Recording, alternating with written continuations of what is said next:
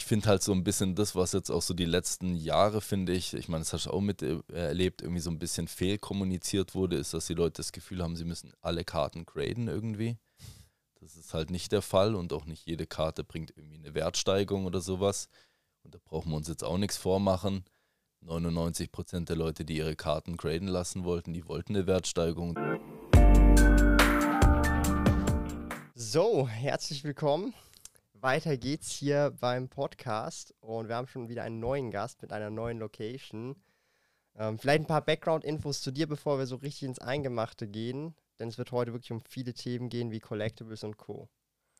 Hey, erstmal danke für die Einladung, Thomas.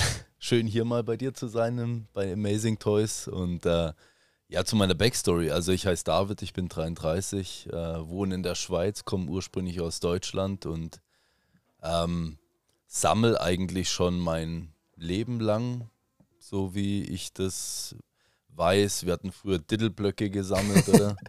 wir hatten, äh, ja ohne Witz, in der Grundschule Diddleblöcke, da hatten wir ganz krasse Themen gehabt. Ein Kollege von mir hat einen anderen mal den Arm gebissen, weil er von ihm ein bestimmtes Blatt haben wollte. Also das waren ganz wilde Sachen. Mir, äh, ich habe Pokémon logischerweise von, von, äh, vom ersten Moment an gesammelt, habe meinen besten Kollegen dadurch auch kennengelernt damals, also eher durch Spiel und mhm. dann später äh, auch mit ihm das, das TCG gesammelt gehabt, dann Yu-Gi-Oh!, äh, Magic sehr intensiv, wo wir auch gespielt hatten selber mit einem großen Kollegenkreis und äh, das hat sich eigentlich so mein, mein ganzes Leben lang irgendwie durchgezogen. Dann kam irgendwann die Phase wie bei vielen, oder? Flohmarkt. Ich leider, im Gegensatz zu dir, wahrscheinlich vieles von meiner Sammlung verkauft gehabt. Und dann hat man sich damals halt irgendwie ein Fahrrad oder irgendwas von gegönnt und Klar war damit auch happy, oder? Und im Nachhinein muss man sagen. Könnte man sich ein Auto damit gönnen? Könntest du dir vielleicht ein Auto davon gönnen, ja. Aber eben, ich bereue ich bereu die Dinge nie, oder? Da brauchst du nicht zurückschauen. Und ja, dann, dann kam es halt bei mir auch wie, wie bei vielen nachher schlussendlich so 2019. Ähm, dann nachher mit dem Start dann auch wieder von Corona und so weiter, wo die ganze Geschichte losging, hatte man eine Zeit irgendwie ein bisschen auf YouTube rumzuhocken. Dann hat man so Leonhards angeguckt dieser Welt und, und die Pokerefs dieser Welt und kam irgendwie so auf den Geschmack. Komischerweise werden dir so Sachen auf YouTube immer zum perfekten Zeitpunkt mhm. auch vorgestellt, gell? Und äh, dann hatte ich damals zu meiner Frau gesagt, du, ähm, mich würde es auch mal wieder mega an den Fingern jucken, weil ich wusste, sie hat früher auch gesammelt und ist da recht offen. Und ja, dann haben wir uns mal wieder ein paar Päckchen gekauft, was geöffnet und wie es halt so ist, waren sofort wieder infiziert von dem ganzen, von dem ganzen Collectors-Virus und ja, dann hat sich das so weitergezogen. Ich habe dann angefangen, ähm, äh, Videos zu drehen, oder? Und habe zu meiner Frau gesagt, komm, lass uns das zusammen machen und sie mega schüchtern vor der Kamera gesessen, hat gesagt, boah, sie kann das nicht, oder? Hat kein Wort geredet. Da habe ich gesagt, okay, ich probiere es mal alleine. Mit einem Twitch-Kanal aufgemacht, mich davor gehockt, habe damals ein paar Leute angeschrieben, die ich auf Ricardo oder über Ricardo, über irgendwelche Einkäufe, Verkäufe äh, kennengelernt hatte. Und äh, die kamen dann zugucken und da waren wir eben zu dritt, zu viert. Haben mega die lustige Zeit gehabt. Ich habe für mich selber einfach irgendwelche Hidden Fate Sachen gerippt. Damals noch äh, mit ähm, Gold Soul Silver Ära, Baseset und so weiter aufgemacht und war mega lustig gewesen. Dann hat sich das irgendwie recht rasant entwickelt, das Ganze der Stream wurde größer und dann habe ich einen YouTube-Kanal noch aufgemacht. Jetzt aktuell, so wie wir hier auch haben, gerade noch einen Podcast eröffnet. Also es nimmt recht große, große Formen schon bei mir an, das Ganze mit, mit, mit der Sammlergeschichte, aber habe immer noch mega, mega Laune dran. Also wenn ich das so auch nochmal so richtig recappe, du hast eigentlich erst wieder 2019 so wieder richtig angefangen yes. und davor hattest du eigentlich relativ lange seit der Kindheit eigentlich mehr oder weniger Pause vom, vom Collecten, oder? Genau, vom Sammeln an sich, außer die Spiele zum Beispiel. Mhm. Also Spiele habe ich immer also durchgehend, genau, immer durchgehend gezockt und auch alle wirklich gesammelt und habe die alle auch noch zu Hause, habe auch meine ganzen alten Konsolen und so weiter. Es kommt halt auch immer drauf mhm. an, was du damit einbeziehst, oder? Also wenn wir jetzt vom, vom, von Trading Cards reden oder sowas, da hatte ich lange Zeit eine Pause gehabt. Ähm, jetzt Spiele oder auch mal Comics und so weiter, das habe ich eigentlich, es lief immer irgendwas. Irgendwas mhm. habe ich immer also, gesammelt. Also, ich meine, wenn wir vielleicht auch noch so beim finanziellen Aspekt immer noch drauf sind, ist ja auch auf einem Finanzchannel, wird jetzt zwar nicht der Hauptfokus vielleicht sein vom heutigen Podcast, aber ich finde es auch super spannend. Mhm. Ähm, an sich, Collectibles haben ja einen realen Wert. Ja. Unabstreitbar. Ich meine, ähm, Illustrator Pikachu ist meines Wissens nach aktuell eines, also das teuerste Collectible im modernen Bereich, 5,25 yes. Millionen. Das ist teurer als Comics. Amazing Fantasy ging für, glaube ich, 3,2 Millionen. Mhm. Also hat sogar schon Comics und Comics gibt es schon seit über 100 Jahren übertrumpft, rein vom Value her. Und Pokémon gibt es erst seit 25 Jahren. Was ist so dein äh, Blick auch auf dieses Thema ähm, Collectibles als Investment oder auch einfach der Wert von Collectibles, weil der reale Wert ist unabstreitbar da. Das sehen wir ja aktuell gerade auch im High-Price-Segment, aber auch im Low-Price-Segment. In neueren Produkten, wenn du eine heftige Karte ziehst, kann die durchaus auch mal 200, 300 Franken ja. Wert haben. Also ich denke gerade da, wie du jetzt das ansprichst, der moderne Markt ist dann natürlich, finde ich, eigentlich fast noch interessanter als Vintage teilweise, außer du bist halt so glücklich und hast vielleicht dein Illustrator Pikachu oder dein, dein Vintage Charizard in einem guten Zustand und so weiter dort. Ich finde halt, ich finde es mega interessante und wichtige Thema, wo man drauf gucken muss und sollte auch. Und ich meine, auch wenn ich mir eine Sammlung zulege und die kaufe, klar will ich auch, dass die Sachen irgendwann mal an Wert zu nehmen, oder? Mhm. Wünsch, wünscht man sich ich denke halt, man darf es nicht davon abhängig machen äh, und sagen, okay, äh, die, die, Sachen haben alle ein Wachstum und ich hau mein ganzes Geld da rein und glaube, dass es äh, an, an, wahnsinnig an Wert zunimmt, weil es ist natürlich nicht immer der Fall, oder? Das haben wir jetzt in der Hype-Phase auch gesehen, dass die Preise immens gestiegen sind und jetzt sind sie eher wieder ein bisschen am Abfallen, was eigentlich für, für uns als vielleicht langfristige Investoren oder auch als, als Sammler einfach mega cool ist, weil eigentlich ist es jetzt ein Buyers Market, oder? Jetzt kommen wir so langsam wieder in die Richtung. Ja, aber jetzt kommen wir so langsam wieder in die Richtung, wo man sagen kann, okay, ich kann mir vielleicht auch Sachen leisten, die ich mir davor nicht mehr kaufen konnte, oder? Rein finanziell Kommt halt gesehen. super darauf an, weil, also ich bin ja schon seit, also ich habe ja nie eine Pause gemacht. Ich bin mhm. ja seit eigentlich 20 Jahren, also seit es rauskommt, immer dabei gewesen und war auch 2016 Pokémon Go Hype dabei. Und was du halt immer siehst, ist, du hast halt diese Preis- oder Price-Bikes und aber es geht niemals zurück aufs vorherige Niveau. Ja. Also ich kann niemals mehr ähm, gewisse Displays, die ich auch in, bei Yu-Gi-Oh! gekauft habe, für 200, 300 Franken, das werde ich nie mehr wiederbekommen. Mhm. Also diese Preise. Also ich habe Magic Ruler Displays, ich habe ähm, Dark Revelation Displays, ich habe Cybernetic Revolution Displays für 200, 300 das Stück gekauft. Mhm. No way, das wird niemals mehr 200, 300 kosten.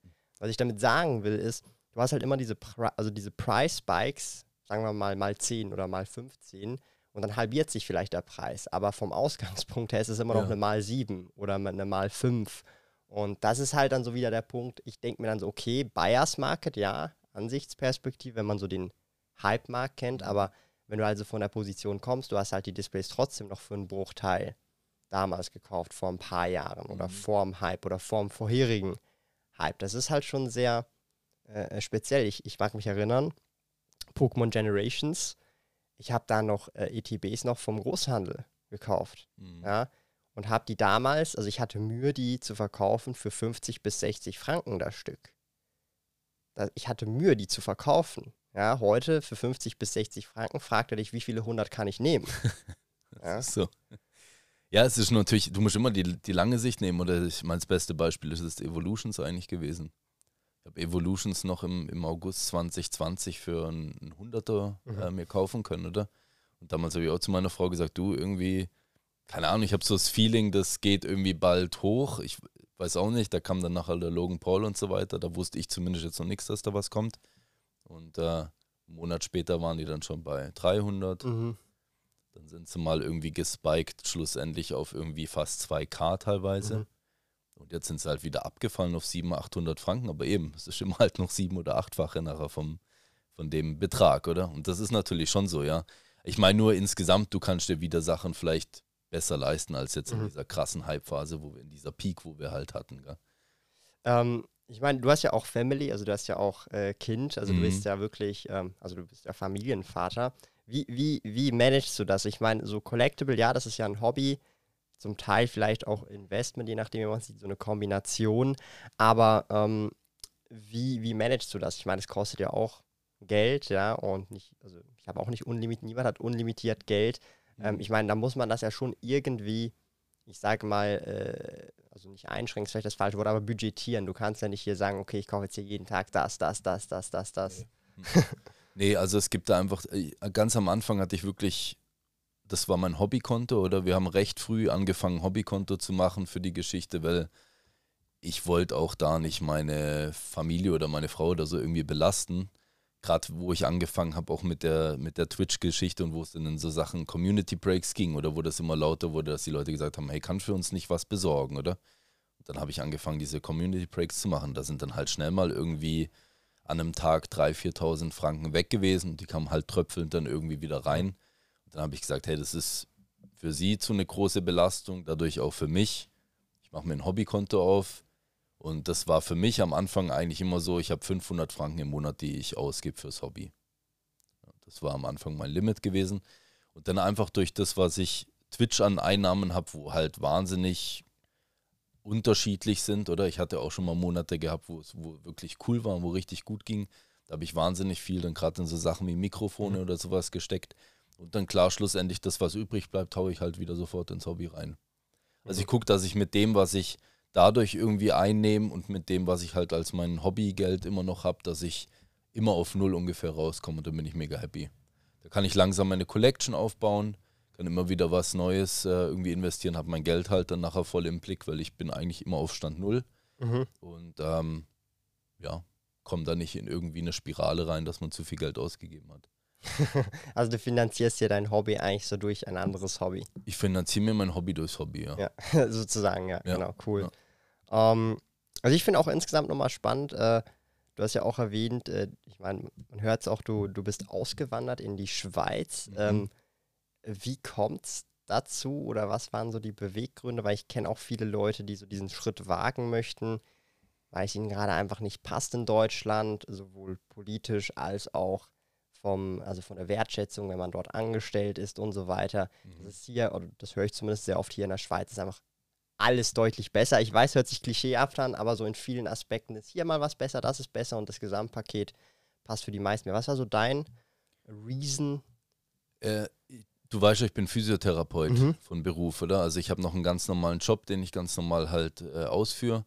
Und äh, mir macht der Beruf wahnsinnig Spaß. Also ich mache das auch super, super gerne. Und äh, das einzige Problem als Physiotherapeut, das weiß jeder, der in Deutschland schafft, wir kriegen gar nichts. Also Hungerlohn. Ja, ich habe einen Kollegen, der schafft wirklich 120, 130 Prozent oder macht nebenbei Kurse und so weiter und so fort. Und der hat die meiste Zeit jetzt, seitdem er fertig ist mit der Ausbildung, hat er in einer WG gewohnt mit vier Leuten. Das ist halt schon, wo ich sage, ey, das kann nicht sein, dass du 100 Prozent schaffen gehst oder sogar noch mehr und es dir nicht schaffst, eine eigene Wohnung irgendwie zu leisten. Ich meine, wir haben es hier schwierig in Zürich, das ist schon klar, oder im Raum Zürich, aber ich denke, jeder, der wirklich einen, einen, Beruf voll ausführen kann und so weiter, der kann sich auch irgendwie so die wichtigsten Dinge einfach leisten. Und das war mir halt mega wichtig und ich wusste eigentlich dadurch schon recht früh, dass wenn es mir möglich ist, dass ich in die Schweiz gehe zum Schaffen, weil ich hatte viele Leute dort, Bodenseeraum, mhm. Zähle ich eigentlich schon fast zusammen, oder? Schweiz, Österreich, mhm. Deutschland ist für mich eigentlich, ist eine Grenze da, oder? Mhm. Aber in dem Sinne gehört das für mich irgendwie alles zusammen. Und ich habe viele Leute aus der Schweiz schon gehabt und so weiter. Und da war das für mich jetzt kein irgendwie krasser Schritt oder so. Es war so ein No-Brainer. Es war ein absoluter No-Brainer, wenn ich die Möglichkeit habe. Ja. Ich habe dann noch nebenbei studiert neben der Ausbildung, dass ich es einfach einfacher habe, in der Schweiz anzufangen, weil äh, das wusste ich, dass die Anerkennung manchmal ein bisschen schwierig ist. Trotzdem, dass wir in Deutschland eigentlich eine gute Ausbildung haben. Und ähm, ja, dann, dann war, das, äh, war das eigentlich fix danach. Das ging zügig. Da gab es auch keine große Hürde oder so. Mhm. Und Gott sei Dank habe ich den Schritt gemacht. Also jetzt nicht nur finanziell gesehen, natürlich auch, dass ich meine Frau hier kennengelernt habe, dass ich einen Wahnsinnsfreundeskreis jetzt aufgebaut habe und so. Also das ist, äh, das war für mich jetzt im Nachhinein der beste Schritt, den ich machen konnte. Aber ich finde halt schon so mega krass so, ähm, dass letztendlich du machst so denselben Beruf, den du auch in Deutschland gemacht hättest, mhm. aber wahrscheinlich, so jetzt mal abgesehen, also ich meine, soziales Netzwerk kannst du auch in Deutschland oder auch in der Schweiz aufbauen. Klar. Das ist jetzt mal irrelevant, wo du da bist. Aber so von diesen, ich sag mal, diesen Lifestyle-Aspekten oder Lebensqualität, wie man das so oft sagt, ist wahrscheinlich hier deutlich chilliger unterwegs. Also du musst jetzt eben, du musst jetzt nicht in der WG mit deiner Familie wohnen, ja. übertrieben gesagt, ja. so, ja. oder? Das ist, äh, also das ist vor allen Dingen als Physiotherapeut mhm. jetzt mal, gerade so diese sozialen. Berufe mhm. ist schon echt schwierig in Deutschland, mhm. finde ich. Und da merkt man jetzt, da ist einiges an Bewegung dran, aber leider halt Bewegung in die Richtung, dass die Leute sagen, gut, ich mache die Ausbildung nicht mehr. Das ist mega schade, weil es so wichtige Berufe sind oder auch als Pfleger. Also ich meine, das mhm. könnte man jetzt da könnte man jetzt ins Unendliche äh, ausschweifen. Pflege oder, oder Rettungsdienst habe ich auch eine Zeit lang geschafft gehabt, auch da das Personal. Äh, das wird einfach nicht geschätzt, obwohl es halt so wichtig ist. Und äh, das finde ich halt super, super schade. Von dem her in die Richtung definitiv, wenn man jetzt wirtschaftlich was macht und man ist irgendwo in, in der Autobranche oder sowas unterwegs, dann kann man in Deutschland, denke ich, auch gut zurechtkommen. Aber soziale Berufe schwierig. Aber ich finde ich find allgemein spannend, so deine Sicht, weil du bist ja eben in Deutschland auch aufgewachsen. Also, wenn ich das auch so raushöre, dann ist es in der Schweiz jetzt mal allgemein im Pflegeberuf, weil das sehe ich ja, also egal in welcher Richtung, das, ich sehe super viele Deutsche hier. Also anscheinend hier in der Schweiz wird das deutlich mehr gewertschätzt, wenn ich das richtig ja. so herauslese, weil ähm, sonst würden nicht so, also ich kenne super viele Deutsche, die im Pflegeberuf sind, egal, also überall verteilt, auch äh, in der Nähe von, von mir, wo ich wohne, wo auch ein Spital ist, da sind super viele, die Hälfte sind irgendwie Deutsche, mhm. ultra krass und mhm. also verstehe ich das richtig, interpretiere ich das richtig, dass es hier wirklich ähm, man merkt halt auch, dass die Leute natürlich auch abgeworben werden, gell? Das ist natürlich nochmal das, das Thema, oder? Du hast auch viele, wo in Deutschland geschafft haben und die mhm. merken, okay, sie nehmen den Schritt rüber oder will irgendwie, sie merken, okay, von dort, man, man braucht einfach auch das Personal, gell? Mhm. Also ist jetzt nicht so, dass, äh, dass es hier dann nachher irgendwie ein Übermaß gibt, auch jetzt dadurch, dass trotzdem immer noch wahnsinnig viele Deutsche hier in den Positionen schaffen, brauchen sie immer noch viel, viel mehr. Mhm. Also zum Beispiel bei den Physios als, als gutes Beispiel da werden ungefähr 95 Prozent vom Personal, wo es aus der Ausbildung hier aus der Schweiz rauskommt, werden halt direkt mal von Spitälern aufgesaugt. Mhm. Also da hast du Spitäler, die haben teilweise 2000 Physiotherapeuten oder sowas angestellt. Ich meine, das ist halt, da bist du als kleine Praxis, bist halt am Suchen, gell, nach den Leuten ja. und findest sie trotzdem nicht auf dem Markt, mhm. obwohl so viele äh, von Deutschland hergekommen sind. Und leider muss man dazu aber auch sagen, es wird immer schwieriger, den Schritt zu machen. Also das, das ist das Einzige, was man sagen muss, dass die Schweiz ein bisschen zumacht diesbezüglich. Also du meinst das Auswandern? Ja, genau, dass du halt in die Schweiz in dem Sinne emigrieren kannst, auch in so einem, in so einem Beruf, oder? Das ist ein bisschen schwierig. Wirklich? Worden, also, also, was haben die da spezifisch gemacht? Also haben die da irgendwelche äh, Gerade mit der Anerkennung, oder? Die Anerkennung ist so ein großes Thema jetzt äh, bei uns, dass eben die, die Ausbildung nicht ganz anerkannt wird und du musst. Ach so, du meinst also Fach, also so wirklich fachlich, hey, fachlich, das ist diese Ausbildung C, okay. Genau, genau. Und da haben sie jetzt ein bisschen rechte Hürden gemacht, dass du da nochmal ein Studium hier ab, absolvieren musst. Du musst nochmal an die Uni dann separat gehen zum Schaffen und so weiter. Also das ist schon für die Leute, die jetzt gerade so ein, zwei Jahre nach mir mhm. äh, den Schritt gewagt haben, hat sich nicht so easy angehört, wie es mhm. jetzt dann bei mir nachher noch Gott sei Dank der Fall war. Also es ist mehr ähm, einfach die Anforderungen, sagen sie, hey, du musst einfach das mindestens abgeschlossen mhm. haben und das, was du jetzt da gemacht hast, zählt jetzt nicht für diese, ja. für diesen Beruf sozusagen. Ja, ja. Okay, krass. Das ist also ich, ich verstehe es halt eben aus dem Sinn nicht so ganz, weil du ja trotzdem die Leute unbedingt brauchst. Gell? Das mhm. ist halt so das Schwierige. Schwierig, also ich bin da jetzt nicht so bewandert, ähm, war mir jetzt auch neu, aber eben ist, ist, ist, ist schwierig, sage ich jetzt mal. Vor allem, das sind ja gesund, also Pflege, gesundheitliche Berufe, da ist ja auch wichtig, dass es dann auch äh, stimmt. Ich sage jetzt mal, wenn du irgendwie nach einer Bank arbeiten gehst, da ist es dann jetzt nicht so, da ist ja nicht so wichtig, hey, hast du jetzt das studiert oder nicht letztendlich. Ja. Da ist dann vielleicht der Track Record äh, relevant, weil dort, ich sag's mal so, wie es ist, du, du hantierst ja dann nicht an einem anderen Menschen, wo du vielleicht was kaputt machen äh, könntest, theoretisch. Aber eben, ich kenne mich da nicht so aus. Aber ich finde es einfach allgemein spannend, ähm, wie halt wirklich viele eben Deutsche oder auch Österreicher hier gerne mhm. rüberkommen. Also wir haben mehr Zuwanderung aus diesen Ländern, als dass wir Abwanderung haben. Also dass Leute wieder ja. zurückgehen, also nach Deutschland zurückgehen. Das ist schon krass. Stimmt wirklich vieles. Stimmt wirklich vieles. Familientechnisch kann man natürlich noch da auch noch mal ein bisschen was hier arbeiten. Das ist sicherlich so ein Thema, oder? Äh, da haben wir jetzt ja Gott sei Dank das hinbekommen, dass wir Väter jetzt die zwei Wochen Vaterschaftsurlaub haben, wenn wir da auch mal ein bisschen abweichen können. Äh, das, der weitere Vaterschaftsurlaub jetzt mit acht Wochen und für die Frau mit, den, mit dem halben Jahr wurde hier abgelehnt, leider. Genau. Äh, ich kann dir auch sagen, warum. Weil irgendjemand muss das bezahlen. Ja, und aber wer bezahlt das? Schon, ich, ich verstehe den Ansatz, gell? aber ich meine, du hast so Länder wie Polen oder sowas, wo zwei Jahre äh, Mutterschaftsurlaub haben und da überlegst du, wie bekommt das so ein Land hin? Und wir bekommen das als eigentlich echt reiches Land in dem Sinne oder wohlständiges Land bekommen das nicht auf die Reihe, oder? Es ist mhm. immer so ein bisschen ein Give or Take, weil ich denke, wenn du in, in die Jugend oder auch danach in die Bildung finanzierst, wo halt in dem Sinne jetzt in erster Linie nichts bei rüberkommt, oder? Langfristig ist das ein, ein riesenwertvolles äh, Thema, oder? Es geht halt mehr so in die Richtung, ähm, wenn wir eh schon bei dem Thema sind, du willst halt, dass der Bürger bestimmt, was mit dem Geld passiert, dass möglichst wenig Steuern gezahlt werden, weil in dem Moment, wo du immer mehr Steuern zahlst, ist es nicht mehr der Bürger, der bestimmt, ähm, sondern der Staat, der bestimmt. Ich gebe dir ein Beispiel. Zum Beispiel möchte ich vielleicht Vaterschaftsurlaub machen. Vielleicht möchte ich das ja gar nicht, aber ich querfinanziere dir deinen Vaterschaftsurlaub. Mhm. Das ist das Problem.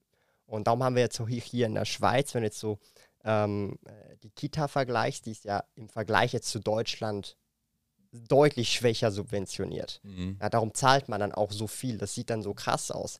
Aber in Deutschland ist die Steuerlast einfach so enorm hoch, das fließt nachher letztendlich trotzdem wieder indirekt dort rein. Dort rein, ja klar. Oder? Und also das ist so ein bisschen eine andere Mentalität. Also sprich, es gibt ja auch Leute, die keine Kinder haben. Mhm. Die würden jetzt aber in Deutschland alle anderen, die Kinder haben, querfinanzieren. Was hier nur zu einem gewissen Level der Fall ist und nicht so stark ausgeprägt ist. Mhm. Und ich glaube, das ist so dieser Grundsatz, ähm, äh, weil wenn du jetzt hier rausgehen würdest, darum wurde es ja auch abgelehnt. Nicht alle würden acht Wochen Vaterschaftsurlaub wollen.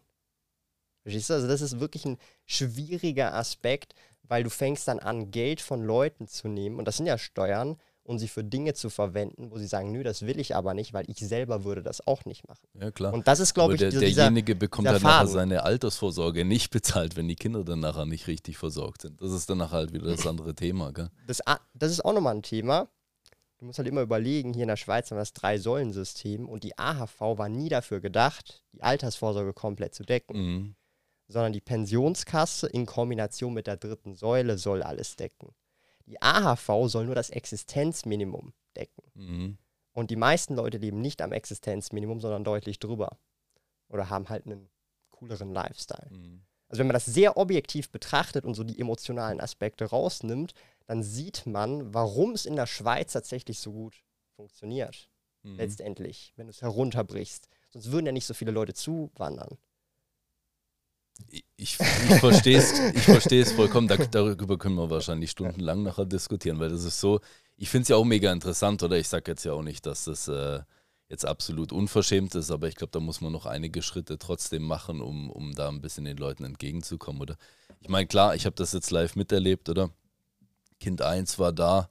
Meine Frau hätte eigentlich nach drei Monaten, äh, äh, nach vier Monaten wieder schaffen gehen sollen mhm. und da bist du halt noch als Frau mitten im Stillen drin. Ja. Ja. Das ist halt schon hart. Also ja. da muss ja dann Arbeitgeber auch Stillpausen einräumen. Die muss dann trotzdem stillen gehen können während der Arbeit und so weiter. Das sind halt auch so. Das sollte aber gehen. Ich meine, Raucherpausen sind ja auch. Also Natürlich, ma dann mach, ist das mach, ja sogar wichtiger. ja auch, gell? Eben. Natürlich. Ja, eben. Ja, das ist klar. Aber trotzdem, es ist so ein kompliziertes Konstrukt dadurch, äh, als wenn man sagen würde, hey, die Frau kann wie, keine Ahnung, nehmen wir mal Deutschland als Beispiel, halt ein Jahr zu Hause bleiben, mhm. kann sich wirklich ums Kind kümmern. Und äh, danach ist das Kind ja in dem Sinne schon nicht selbstständig, ja, aber du kannst es mhm. zumindest mal wirklich äh, beruhigt auch abgeben. Mhm. Zu den Großeltern oder sonst irgendwie genau, Familie, genau. genau. Ja. Oder halt eben in eine Kita oder so weiter. Mhm. Das ist auch schon schwierig natürlich mhm. davor. Ja, solange es halt äh, noch gestillt werden muss, ist mhm. schwierig, oder? Ja. Aber eben, das ist ein Riesenthema. also ich, ich, ich finde es ja allgemein super spannend, weil ähm, da sieht man halt so aus wirklich verschiedenen Perspektiven, auch verschiedenen Ländern, wie, wo, was gesellschaftlich anders läuft. Mhm. Ähm, äh, und ich meine, da hat ja das Volk abgestimmt. Das war ja nicht irgendwie so, so, das war ein Gremium, das entschieden hat, sondern das Volk hat ja bestimmt. Das finde ich halt dann durchaus immer wieder spannend. Ja, klar, natürlich. Weil du hast ja halt so diese direkte Demokratie und letztendlich ist es dann die Mehrheit der Bürger und nicht von auserwählten, ähm, wie sagt man denen? Ähm, so ein Gremium oder ein Parlament, ja, das genau. gewählt wird und dem, die entscheiden genau, dann. So ist es ja nicht. Die Entscheidung. Nee, ja. nee, eben, das ist von dem her ist das nachvollziehbar und das ist auch okay, aber ich glaube eben, das ist einfach was, wo man noch dran arbeiten könnte. Das kann man immer anders sehen, oder? Das sieht man ah, natürlich cool. als jemand, der, der äh, vielleicht keine Kinder hat, oder sieht man das eventuell anders, ist mir klar. Ja, aber eben, es gibt also ich habe noch keine Kinder, das ist wirklich so. Aber ich, ich denke halt es so ko Es kommt noch, Thomas. Ja, das Und kommt dann trifft es ja, dich ja, auch. Ja, ja. aber das ist da auch wieder, wieder äh, ich denke mal, das, das, das wird wahrscheinlich jeder so ein bisschen anders handeln. Und ähm, wenn es nach mir gehen würde, würde ich es eh komplett anders machen, aber das wäre dann so die Hardcore. Also ich bin auch wirklich auf der extremen Hardcore-Variante und mhm. das ist dann, braucht es zwar auch im System Leute, die so eine Meinung vertreten, aber ähm, wenn die Mehrheit das, das geht gar nicht weil die meisten Leute denken nicht in solchen äh, äh, extrem. Die meisten sind irgendwo, ich sag mal so, in der Mitte unterwegs. Also Hardcore, du würdest die Frau dann am nächsten Tag mit dem Kind. Nee, nee, das nicht, aber so Hardcore im Sinne von, guck mal, Altersvorsorge, wenn du es selber nicht regelst, Pech gehabt. Ja. Also AHV streichen, Pensionskasse streichen, ja. du musst selber vorsorgen. Ja, so nach dem wie Motto. Selbstständige in dem Sinne dann nachher auch irgendwie. Nee, also Selbstständige haben auch AHV in der Schweiz. Ja. Also hier gibt Aber sie zahlen ja selbst, selbst nee. ein dann nachher, oder? Also du musst, also jeder hat AHV, ob du selbstständig bist oder angestellt, ist okay. egal. Okay. Nur Pensionskasse hast du dann nur über über, äh, wenn du halt angestellt bist. Okay. Und als Selbstständiger eben nicht mehr. Und also letztendlich, ich habe schon eine extreme Meinung, aber diese Meinung würde, glaube ich, nicht der Allgemeinheit zutreffen oder passen.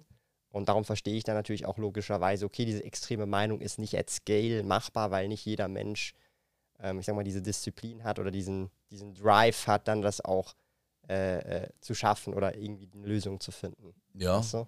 Ist auch, denke ich, schwierig, oder? Wenn du selbstständig ja. denkst und die Verantwortung auch gerne übernimmst, dann ist das ein anderes Thema. Aber ich glaube, so sind viele auch nicht. Mhm. Und ich glaube, du kannst auch viele nicht da reindrücken, dass sie ja. die Entscheidung halt auch selbstständig komplett treffen wollen. Und von dem her, dass da was in place ist, finde ich jetzt auch nicht so schlecht. Ich meine, ich würde es jetzt auch machen, aber ich, ich verstehe es für die anderen dann halt nachher. Genau. Und darum sage ich mir halt, das ist, das ist so eine extreme Denkweise, die aber at Scale nachher nicht, auch in der Schweiz nicht funktionieren. Mhm äh, würde. Wenn wir aber so den Schweif wieder zurück zu den äh, ja. äh, Collectibles auch machen, du hast ja äh, gesagt, du hast das auch mit deiner Family abgesprochen und alles, aber ähm, bist nur du der sammelt oder sammelt tatsächlich auch deine Frau? Oder? Sie hat früher gesammelt mhm. und sie ist einfach da meine Supporterin jetzt aktuell. Also sie sammelt selber gar nichts mehr. Sie sammelt mit mir mit, wenn man das so sagen kann. Also ich meine, die mhm. Kollektion, das, das gehört uns allen, oder? Das gehört meinem Sohn genauso wie meiner Frau, genauso wie mir. Ich mhm. treffe da halt vielleicht ein bisschen die Entscheidung, was, was ich kaufe, logischerweise. Mhm. Aber äh, sie hat mich am Anfang halt wahnsinnig halt unterstützt, oder? Weil sie da wirklich so offen und supportive ist, was überhaupt nicht selbstverständlich ist. Da habe ich mit mhm. früheren Partnerinnen auch ganz andere Erfahrungen mhm. machen dürfen, wie wahrscheinlich viele von uns. Und äh, das weiß ich sehr zu schätzen. Also, sie hat mir früher, wenn ich meine Streams hatte und, und äh, dann hast du die Zettel drauf von den Teilnehmern, hat sie mir die Teilnehmerzettel ausgedruckt, beschriftet und so, während ich beim Arbeiten war. Ich kam nach Hause und in dem Sinne war halt schon mhm. irgendwie alles erledigt, oder? Das geht jetzt mit dem Kleinen nicht mehr so gut, aber sie unterstützt mich da halt, wo, wo sie kann und sie findet es auch interessant. Ich, ich hocke mit ihr da, ich rede über alles, ich zeige ihr meine Kärtchen, wo wir wieder neu angekommen sind. Da ist sie dann auch so und sagt, ah, das interessiert mich nicht. Nee. sie guckt sich das dann alles wirklich in Ruhe an und findet das auch cool und findet es interessant und sagt auch, was sie schön und, und, und cool findet. Und äh, ich finde, das ist schon irgendwie ins Hobby mit einsteigen mhm. genug, ehrlich gesagt. Ja. Gibt es so bei dir auch sowas, so eine, so eine Priced Card oder ein Produkt oder ein Collectible, wo du sagst, hey, das ist so, jetzt, das ist aktuell so dein Masterpiece in deiner Collection, wo du so sagst, hey, das also, Ding oder das zeigst, also das hast du auch im Regal schön oder in der Vitrine ausgestellt. Ja, es gibt da schon ein paar Sachen. Ich meine, für mich meine absolute Lieblingskarte, äh, obwohl das nicht mal in den Zeitraum war, wo ich früher mhm. als Kind selber mhm. gesammelt habe, ist einfach Crystal Nido King. Mhm, ja. Nido King halt mein ja. mit Abstand Lieblings-Pokémon ja. ist, das weiß ja. ja. Und äh, die habe ich mir in vier Sprachen halt gegönnt, in echt einem guten Zustand und die steht bei mir in der Vitrine und mhm das ist eine teure Karte, aber mit Abstand natürlich jetzt nicht die, die wertvollste, aber mhm. da bin ich mega äh, happy, dass ich die ergattern konnte. Ja, cool, cool. Hat mir auch ein gemeinsamer Kollege von uns, der Dani, dabei geholfen. Ah, sehr geil, sehr geil. Das heißt also vier Sprachen, das heißt, du hast wahrscheinlich Englisch, Deutsch, Japanisch und? Italienisch. Italienisch noch. Okay. Ja, noch eine. Hat das einen Grund, Italienisch? Die habe ich geschenkt bekommen tatsächlich. Ah, okay. Ja, und dann fand ich das irgendwie so ja. geil, noch eine italienische Karte davon zu haben. Und jetzt habe ich die vier wirklich schön im Mac-Holder in der Vitrine drin. Die sehen super schick ich, nebeneinander aus. Ich muss sagen, das Artwork von der Karte ist wirklich schön. Da, da ist ja so das Nidoking so seitlich, so, so ein ja, bisschen, oder? Genau. genau. Das, das ist wirklich ein schönes Artwork. Vor allen Dingen die japanische ist ein Traum. Ja, ja. Ich meine, so die japanischen Karten haben allgemein immer so ihren Charme. Das ist erstmal das Originale, mhm. so, weil es kommt immer zuerst auf Japanisch raus. Und ähm, auch der Back, also die Rückseite, ja. sieht einfach viel schöner aus bei uns, bei den Gefällt ähm, mir auch also bei den äh, deutschen oder englischen Karten. Und vor allem das Oldback von Japanisch, das finde ich richtig Das gut. ist sehr schön. Das ja. haben wir leider nicht mehr, aber ja, die ist wirklich ein Traum. Also das ist so dein, würdest du sagen, so dein Masterpiece, respektive so deine dein, dein Lieblingsding in deiner Ja. Collection? Hat ja auch einen gewissen Value, sagen wir es mal so. Es ja, also die ist, ist jetzt keine günstige Karte, definitiv jetzt nicht je, eine, die sich jeder jetzt einfach mal so kauft, aber ähm, das war mein großes erstes Ziel jetzt eigentlich und äh, damit bin ich jetzt schon mal mega Mhm. happy, dass ich die jetzt einfach so in der, in der Sammlung habe. Wir haben auch viel über das Rippen gesprochen und über Einzelkarten. Sammelst du aber auch Sealed? Also Ja. geschlossene Produkte, die noch ungeöffnet sind. Mhm. Habe ich auch. Also ich habe, da orientiere ich mich mehr so ein bisschen japanische Special Sets. Mhm. Mhm. ähm, CP6, äh, VMAX Climax, ähm, Shiny Star V, einfach weil A, die Boxen für mich besser zum, zum, zum Aufbewahren oder auch zum Darstellen sind, weil sie halt einfach kleiner sind. Und äh, Vintage habe ich leider nicht wirklich viel. Ich habe zwar irgendwie so meine Base-Set-Booster oder so noch äh, ein paar rumliegen, aber da bin ich jetzt leider noch nicht so weit, dass ich sagen kann, ich habe mir irgendwie ein Base-Set-Display oder so zu Hause. So sieht es leider noch nicht aus. Also ich, ich muss mir auch sagen, so, so ein Base-Set, also ich, ich sammle ja, wenn überhaupt, nur eigentlich Englisch hauptsächlich bei Mhm. Pokémon. Und Deutsch äh, in der Regel kommt mir eigentlich nicht ins Haus, in Mhm. der Regel. Ähm, und da ist es dann schon sehr schwierig, ein Base-Set-Display, also First Edition zum Beispiel, zu bekommen, weil das mir dann auch schon deutlich zu teuer. Ja. Auch schon das Unlimited ist mir ist grenzwertig, weil es halt dann auch Unlimited, also nicht First Edition. Aber bei Yu-Gi-Oh! muss ich sagen, bin ich schwach geworden, weil da habe ich mir auch zwei Legend of Blue Eyes Displays Mhm. geholt, aber nicht First Edition, aber dafür Second Print, also noch mit dem alten äh, Konami-Logo, das Cool. quadratische. Da bin ich dann schwach geworden äh, bei dem äh, Display.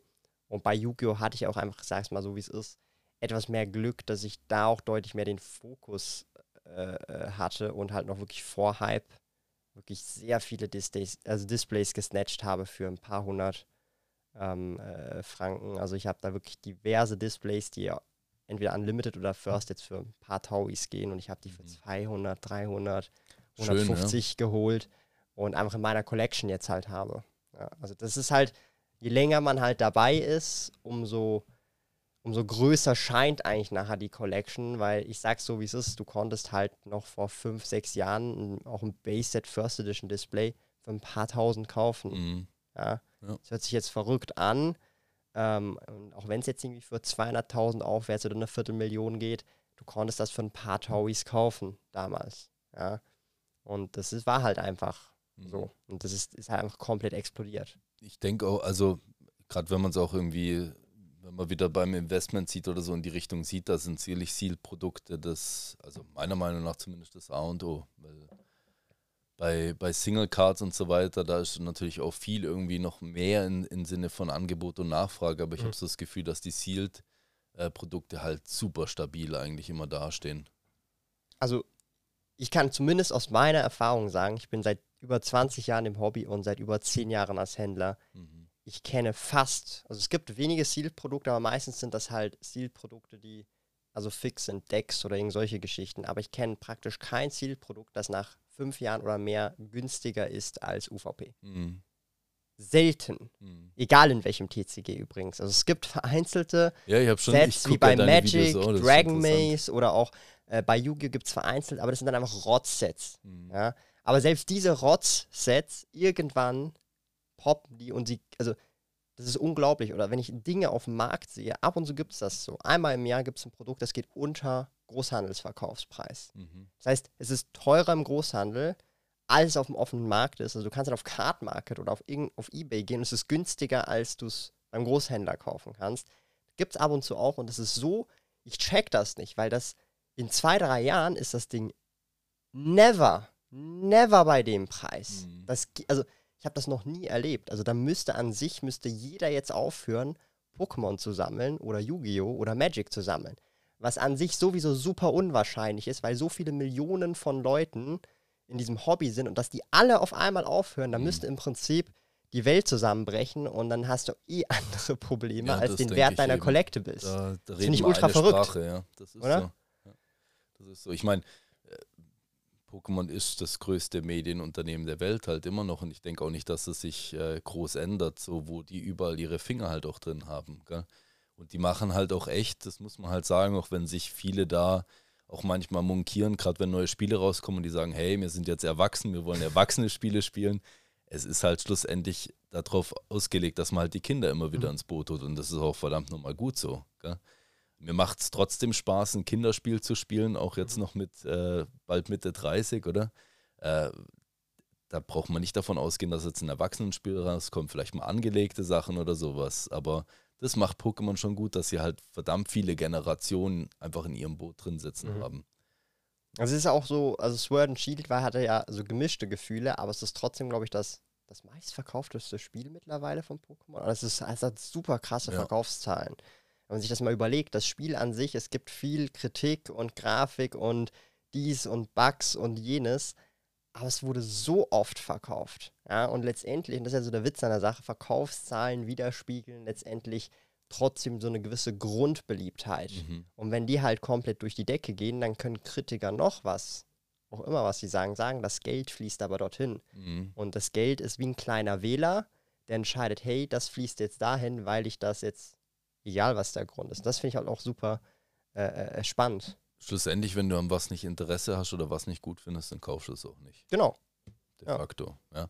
Und das dafür, dazu muss sich auch niemand gezwungen fühlen. Das ist genau dasselbe, wie ich jetzt hier die schönen Thors und, und Hulks vor mir rumstehen sehe. Auch mit den Marvel-Filmen jetzt auch, wenn ich mich jetzt nicht mit jedem gerade identifizieren kann, solange ich ins Kino gehe und trotzdem wissen will, okay, ist es der nächste geile Film, solange ich das mache, äh, sage ich denen natürlich, hey, das ist ein, macht weiter so, oder? Und da muss man dann schon an den Punkt kommen, dass man sagt, hey, es interessiert mich nicht, ich gehe da nicht mehr rein und dann merken sie, die, die Zahlen gehen runter. Dann wird vielleicht da was geändert, aber ansonsten ist das immer noch ein beliebtes Produkt. Mhm. Hattest du schon so einen Moment, wo du gesagt hast, hey, ähm, ich verkaufe irgendwas aus meiner Collection oder einen kleinen Teil aus meiner Collection, um mir zum Beispiel den nächsten Urlaub zu gönnen oder irgendwas anderes zu finanzieren? Ich sage mal im Real Life, wenn ich das so sagen, außerhalb vom Hobby. Gab es da mal so Momente für dich? Nee, also nur innerhalb vom Hobby, ehrlich gesagt. Also die sich hochtraden sozusagen. Ja, also jetzt zum Beispiel, wenn wir gerade von beim Crystal Noodle King waren, oder ich habe vom Daniel das Angebot bekommen, äh, habe gesagt, du, hör mal zu, jo, ich nehme die sehr gerne, aber ich brauche einfach mal ein paar Wochen, oder? Und dann habe ich natürlich auch Sachen aus meiner PC halt verkauft, wo, mhm. wo mir vielleicht auch was dran gehangen ist oder so, aber wo ich gesagt habe, ich will unbedingt diese mhm. Karte, oder? Ich habe es jetzt zumindest bislang noch nie den Schritt gehabt, dass ich was verkauft habe, um mir was äh, mhm. im Real Life zu finanzieren. Aber ich sage jetzt nicht, dass ich das nie machen würde. Also ähm, du, es kommt immer mal irgendwie der Punkt, oder das, ich sag's mal ganz blöd, geht das Auto kaputt oder sowas. Mhm. Und du sagst, okay, ich brauche morgen wieder ein neues Auto, ich muss zur Arbeit kommen. Da bin ich jetzt zwar nicht so abhängig, aber gibt Leute, die das sind. Ja, wieso dann nicht was aus der Sammlung verkaufen, wenn sie das Geld bringt, um, um das zu machen? Weil schlussendlich ist es ja trotzdem wichtiger. Mhm. Das Real Life geht immer trotzdem vor, auch wenn wir da in einer, in einer Wolke der Begeisterung drin schweben, was auch gut so ist. Gell? Mm, jetzt auch nochmal eine andere spannende Frage, auch im Collectible-Bereich. Ähm, wie stehst du so zu Einzelkarten versus PSA-Slaps oder auch Beckett von mir aus oder vielleicht auch noch CGC? Aber was ist so, was präferierst du mehr? Warum? Wieso? Und äh, wie siehst du das Thema? Oder wie differenzierst du da? Jetzt machen wir einen Riesenfass auf. Ja. nee, ähm, äh, also präferieren tue ich gar nichts von dem. Mhm. Ich finde beides mega interessant. Ähm, ich finde halt so ein bisschen das, was jetzt auch so die letzten Jahre, finde ich, ich meine, das hast du auch mit äh, irgendwie so ein bisschen fehlkommuniziert wurde, ist, dass die Leute das Gefühl haben, sie müssen alle Karten graden irgendwie. Das ist halt nicht der Fall und auch nicht jede Karte bringt irgendwie eine Wertsteigerung oder sowas. Und da brauchen wir uns jetzt auch nichts vormachen. 99% der Leute, die ihre Karten graden lassen wollten, die wollten eine Wertsteigerung daraus haben, weil auch die, wo gesagt haben, nee, ich mache das nur für meine Personal Collection, noch auf Instagram die ganzen Stories gesehen, wie sie die Karten verkaufen wollen. Also wenn ich die Karte geschützt haben möchte, wirklich in einem, in einem schönen Gehäuse drin, da kann ich auch mir die in eine Mac-Holder reinmachen oder sie wirklich schön in, in meinem, äh, in meinem, in meinem äh, Toploader sowas verstauen. Da ist die auch gut auf, aufbewahrt. Äh, Grading meiner Meinung nach sollte eigentlich, ist hauptsächlich dazu da, um eine Preissteigerung, eine Wertsteigerung für der Karte zu haben. Und da muss man sich halt dann auch gewissermaßen echt gut mit auskennen, weil äh, nicht jede Karte, die du einsendest, ist irgendwie eine 10 oder so. Also das die wenigsten. Genau.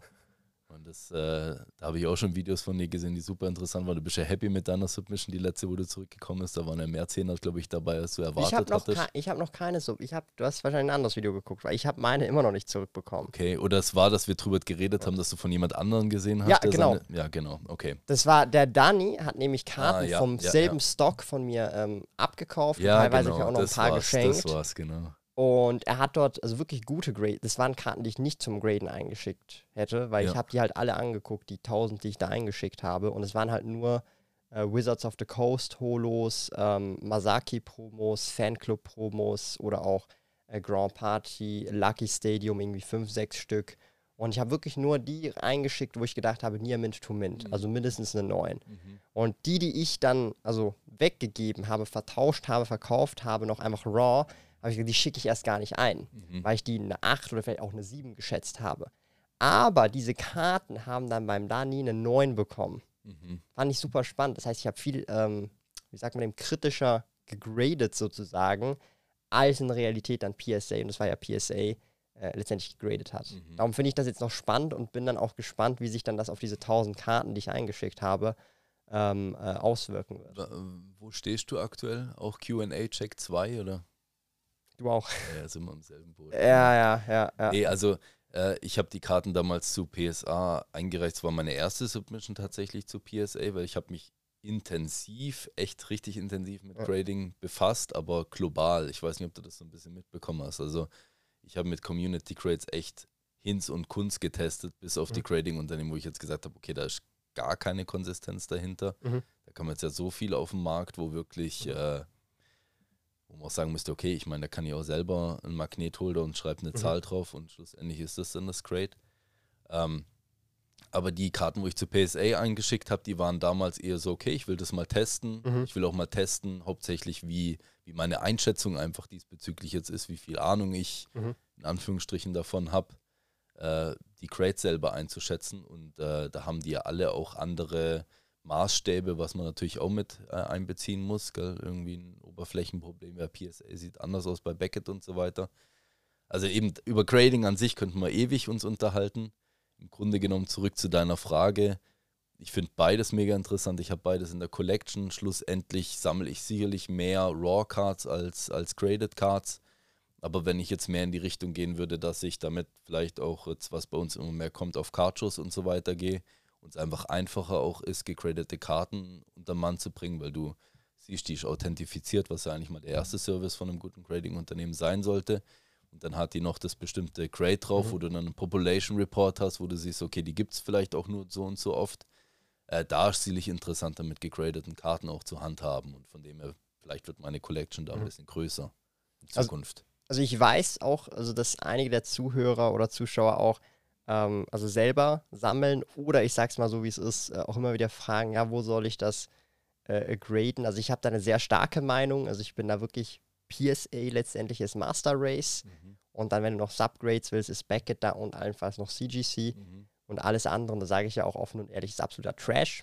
Mhm. Wie siehst du das? Hast du da eine andere? Also ich bin da sehr stark äh, äh, gebiased auch und ja, würde mich jetzt auch mal interessieren, wie du das auch siehst. Ähm, wenn wir es jetzt wieder darauf beziehen, dass man sagt, yo, ich will das eigentlich zu einer Wertsteigerung haben und ich will es eigentlich dazu haben, dass ich die Karte besser verkaufen kann, dann bin ich da natürlich vollkommen bei dir, oder? Trash finde ich jetzt ein harter Begriff, aber es Also niemand kauft dir halt eine Platin-Graded Card ab. ja, vor allen Dingen, brechen sie auf. ja, vor allen Dingen, weil halt das eben, das ist natürlich ein Thema, oder? Ich meine, Wo, wozu dann gegradet, wenn, Ja. ich, sie- also wenn ich die jetzt abkaufe? Leute sind auch schon gekommen hier in den Store. Ich kaufe die schon, aber ich breche die nachher einfach auf. Fertig, ich kaufe die als Raw-Karte. ja, ja. Weil ich kann die so nicht verkaufen. Die will niemand. Genau, also was vielleicht interessant wäre, aber eben dann ist die Frage, willst du so viel Geld dafür reinstecken, wäre zu sagen, hey, ich schicke meine Karte zu Gold Standard Grading, ich bekomme da einen 9er Grade und ich habe jetzt 100 Karten, wo eine 9 von GSG gegradet wurden, zu PSA eingeschickt und die haben alle eine 10 bekommen.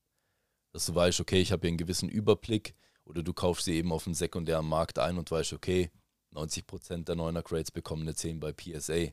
Kann man sagen, okay, man nimmt das so als Referenzpunkt, um zu sagen, ich weiß, die graden vielleicht auch härter, die richten sich so ein bisschen mehr an die Mhm. Backage-Standards, um wirklich dann so diese 10er oder Black Labels und so weiter zu bekommen. Und wenn ich da Grade X habe, bekomme ich das Grade ungefähr bei dem Grading-Unternehmen. dazu könnte ich auch sagen, wird es vielleicht noch irgendwo Sinn machen. Und ansonsten finde ich ganz ehrlich, wenn du was wirklich, also wenn du wirklich den Hintergrund hast und du sagst, du createst es dir für deine Personal Collection und du willst das äh, Zeug nicht verkaufen und du findest es einfach schön in dem Slab drin und, und wenn sie, wenn sie irgendjemand gegradet hat, dem du, dem du vertraust und den du unterstützen willst, dann kannst du es graden, wo du willst. Ja, aber ich meine so in Realität, also ich sehe es halt noch, also du meinst jetzt ja, wenn man es dann verkauft, aber in der Regel wird immer ein Moment kommen, wo du irgendwas verkaufst. Life happens. Und wenn du dann, und das ist halt einfach Fakt, wenn du dann bei GSG dein Charizard First Edition gegradet hast und das ist eine 9 oder whatever, dann juckt das halt niemanden. Mhm. Das juckt niemanden. Aber wenn du es bei PSA eine 9 hast, nehmen wir an, es ist derselbe Grade, Mhm. dann kannst du die easy verkaufen und oh hey, dein Kredit ist jetzt abbezahlt, weil du halt Scheiße gebaut hast finanziell, ja. Also in der Realität ist es ja dann immer noch so diese Option und ich glaube, man gibt sich so der Illusion, wenn man, also wenn eine große Collection halt hat, da ist halt Value dahinter. Du gehst ja dann auch nicht in den Store, hey, ich verkaufe dir jetzt die Collection für einen Taui, aber sie hat 100.000 wert. Mhm. Das würde ja kein, also ich kenne keinen Sammler, der das machen würde. Mhm. Das wäre ja völlig, also, weißt du, wie ich meine, ich habe schon viele Sammlungen aufgekauft. Das macht ja gar keinen Sinn. Mhm. Die wollen dann halt, ich sag mal, wenn du eine große Sammlung hast, 50% vom Value, 60% vom Value, whatever. Wenn es wirklich ein Premium hat, viele krasse, heftige, teure Karten sind, also wenig Volumen dafür, aber halt einzelne Karten, die super teuer sind, dann vielleicht 70% vom Value, instantly Cash. Und aber das funktioniert dann halt nicht, wenn du halt nicht PSA, Beckett oder allenfalls noch CGC Ja. hast. Aber du hast ja gehört, da waren viele Wenns in meinem Satz drin.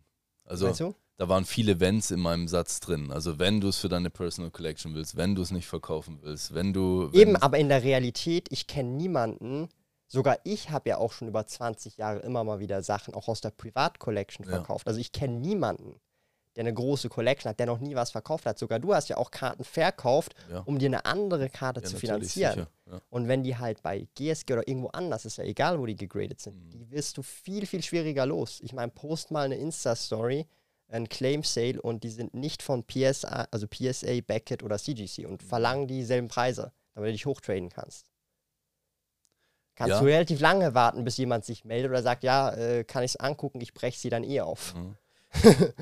ja, äh, stimme ich dazu, einfach von dem Sichtpunkt her, dass sie natürlich A schon viel länger auch auf dem Markt auch sind und halt einfach etabliert sind und weltweit bekannt. Also ich meine, GSG kenn, kennen anscheinend ein paar Leute in den USA, weiß ich nicht, aber äh, schlussendlich PSA kennt halt jeder, der sich mit Grading beschäftigt, genauso wie Beckett.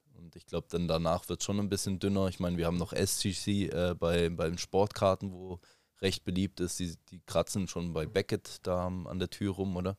Aber wa- was mir tatsächlich aufgefallen ist, äh, was mich schon überrascht hatte, ich war jetzt äh, eben gerade bei, bei Gold Standard Grading, haben die- diese Cardshow äh, gemacht gehabt, da sind tatsächlich viel mit GSG-Karten gehandelt worden. Mhm. Ich weiß, es kann gut sein, dass es halt einfach speziell auf dem deutschen Markt ist, dass das funktioniert, aber da funktioniert es äh, auf jeden Fall irgendwie gerade. Und ich glaube halt, das Einzige, wo man halt sagen kann, ist, dass wenn du ein Grading-Unternehmen mit Sitz in Europa haben möchtest, äh, wo sich irgendwann vielleicht auch mal etabliert in 10, 20 Jahren, also ich meine, das sind alles noch brandneue, frisch aus dem Ei gepellte Grading-Unternehmen, äh, etablieren heißt die müssen mal 15 Jahre oder sowas dann nachher auf dem Markt sein. Klar, du musst du natürlich supporten, sonst funktioniert es halt logischerweise auch nicht. Es ist halt immer das Problem, PSA hat jetzt ja angekündigt, sie machen in UK Yes. eine Location und CGC in Bayern, glaube ich.